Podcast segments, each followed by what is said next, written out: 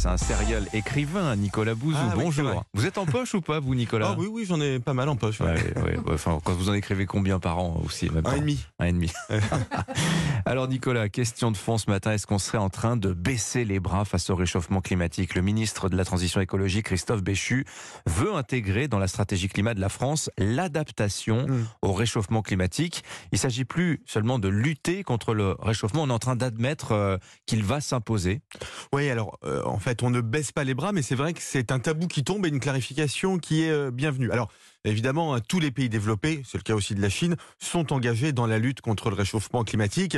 Et cette lutte contre le réchauffement climatique, c'est essentiellement une décarbonation de l'économie. Et donc, on décarbone la production euh, d'électricité, on décarbone le transport, on essaie de décarboner euh, l'agriculture. Euh, c'est un travail qui est commencé avec de vrais succès d'ailleurs, puisque les émissions carbone Mhm. baissent aujourd'hui dans la quasi-totalité des pays développés et même dans un certain nombre de pays émergents. Alors pas encore la Chine, mais globalement on a des résultats. Mais des résultats euh, qui sont euh, insuffisants parce que cette lutte contre le réchauffement climatique, on s'y est pris tard, puis on a pris du retard parce que certains pays comme l'Allemagne par exemple, avec le retrait du nucléaire, ont fait de grosses bêtises qui nous font perdre euh, du temps.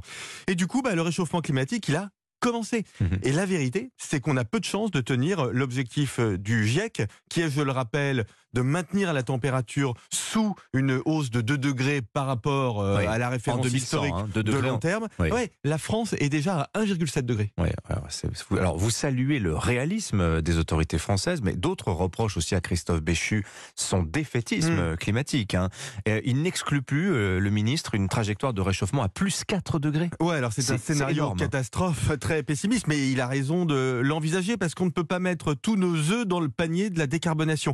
Investir dans la décarbonation, c'est évidemment absolument nécessaire, mais le problème c'est qu'il n'y a pas que nous dans le monde, il n'y a pas que la France et l'Europe. hein. Si tout le monde ne le fait pas, de toute façon, même si nous on a décarboné notre économie, on sera à 3 voire 4 degrés d'augmentation des températures. Donc il faut investir aussi dans l'adaptation. Ça Ouais. ne veut pas dire que le réchauffement est inutile, c'est une politique qui est responsable. Mais alors, ça- alors l'adaptation, concrètement, qu'est-ce que ça signifie? Qu'est-ce qu'on va faire, Nicolas? Eh ben, par exemple, on va faire des logements qui seront plus ombragés. Plus ombragés. Euh, on va mieux utiliser euh, l'eau potable. On va lutter davantage contre euh, les feux de forêt. On va construire des digues pour se protéger contre l'augmentation du niveau de la mer. En fait, c'est un champ entier qui s'ouvre hein, avec des investissements publics.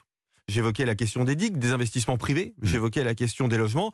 Oui, c'est aussi un tabou qui tombe. L'adaptation et la lutte contre le réchauffement climatique ne s'opposent pas, mais se complètent. Alors, est-ce que se priver de la clim pendant la canicule, c'est de l'adaptation? On en parlera tout à l'heure à 8h40 avec Emmanuel Ducrot, puisque c'est le choix fait par euh, Anne Hidalgo pour les Jeux Olympiques de Paris 2024. Ça fait beaucoup parler. Mm. Merci beaucoup, Nicolas À Bouzou. lundi. À lundi, il est 7h22 sur Europe 1. C'était